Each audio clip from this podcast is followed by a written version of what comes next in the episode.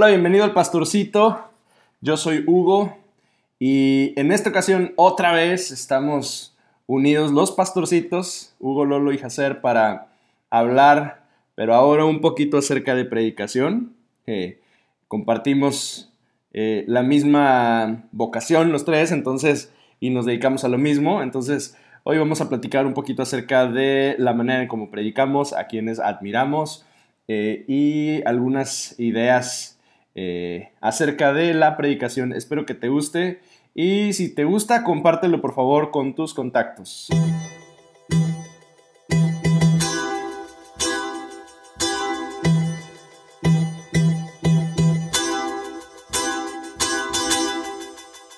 El otro día yo oí, eh, los, los metodistas de la vieja escuela, de nuestra actual vieja escuela, la mayoría tuvo al mismo maestro de predicación, se llamaba se llama, porque es, el, el... Dilo con respeto, por favor. Todavía vive, se llama Baltasar González. Él fue su maestro de, de, homilética de todos los, pastores, este, los grandes pastores metodistas del norte.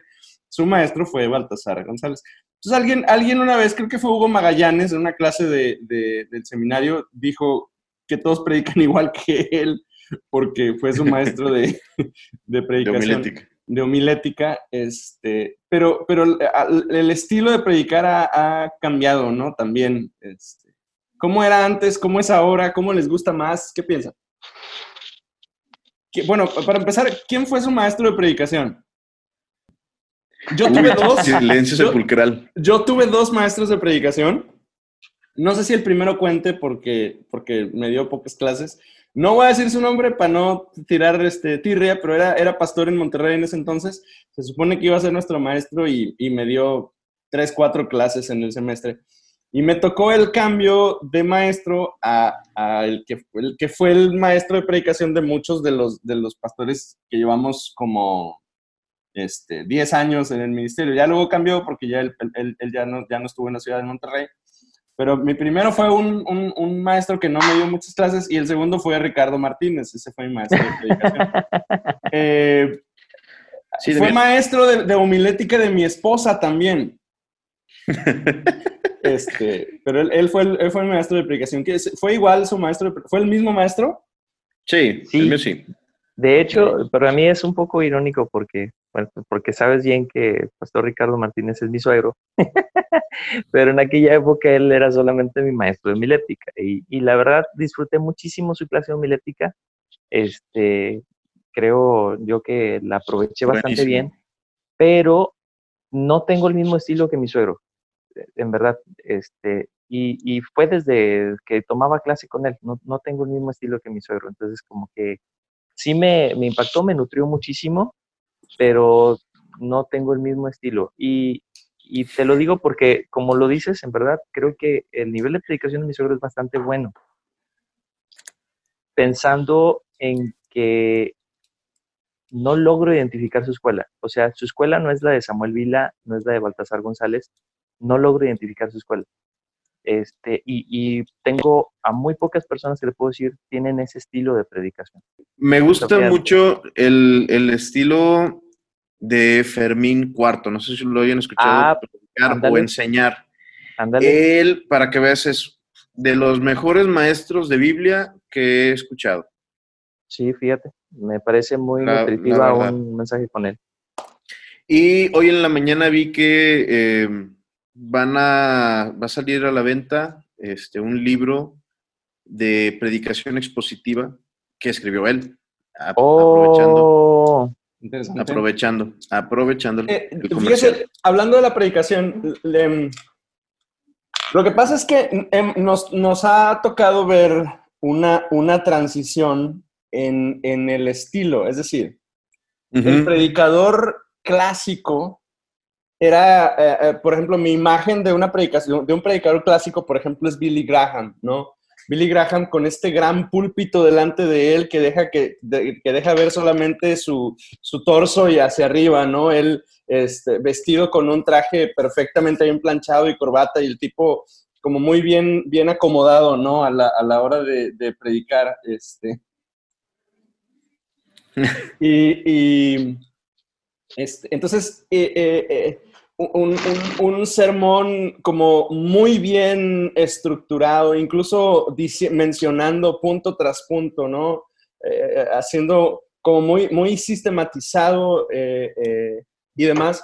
Pero entonces, con los años nos ha tocado un cambio, ¿no? En, en ese estilo. Ahora los predicadores ya no están detrás del púlpito, Ahora, ahora incluso ya no hay grandes púlpitos, ahora ya, ya tenemos, en, algunos lugares ya, ya no hay grandes púlpitos, ahora hay este, mesas altas. Una mesita de Ahora ya no hay, incluso hay quienes ya no usan púlpito, ahora hay quienes utilizan, este, o, simplemente no utilizan púlpito, están ellos de pie delante de, de, la audiencia.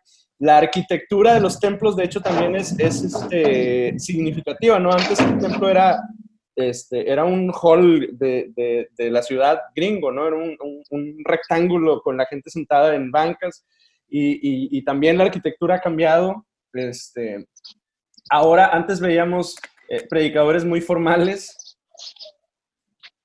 Eh, ahora, ahora vemos este, predicadores en jeans y camisas este, desfajadas. Eh, mi, mi, mi, yo, yo, soy fan de, de y, ustedes lo saben, yo soy fan de Andy Stanley, el, el, pastor de, de, una iglesia en Atlanta que se llama North Point. Y Andy Stanley está en jeans, está en sneakers, está en camisa este, a cuadros, este, remangada de, los, de, las, de las mangas.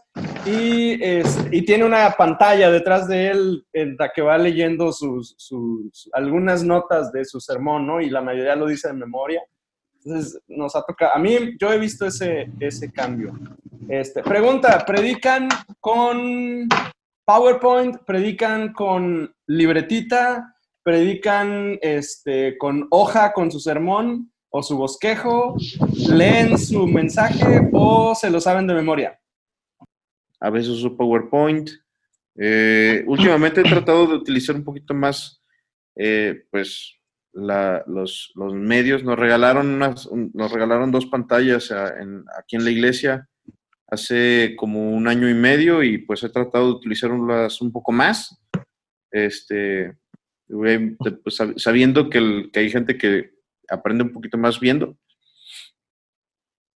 Y pues depende, te digo, depende de a veces, a veces sí es la hojita, a veces, a veces no.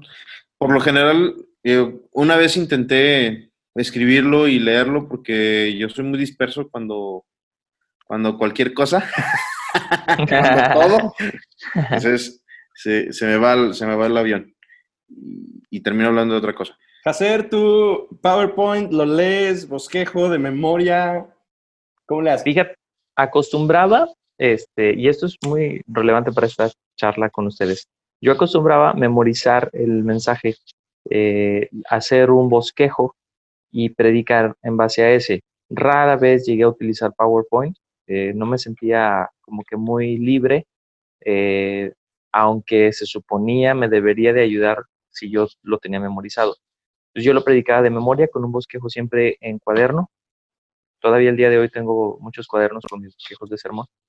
Pero este, de una charla que tuve muy, muy interesante contigo, precisamente, Hugo, que tú me recomendaste eh, categóricamente escribir todo el sermón, resulta que de ese tiempo para acá ya no tengo mi cuaderno con, notas, sino que escribo todo el sermón en computadora y leo directamente de mi celular durante una predicación todo el sermón.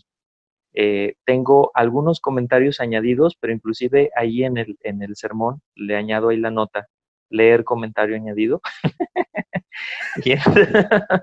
y, entonces tengo yo, eh, pero la, ventaja de eso es que tengo un registro muy, ah, muy claro de todos mis sermones de un tiempo para acá. Y eso me ha ayudado mucho. Sí, pero la verdad es que yo prefería mi, viejo mi viejo estilo, ¿no? De memorizar el sermón y, tener solamente una estructura.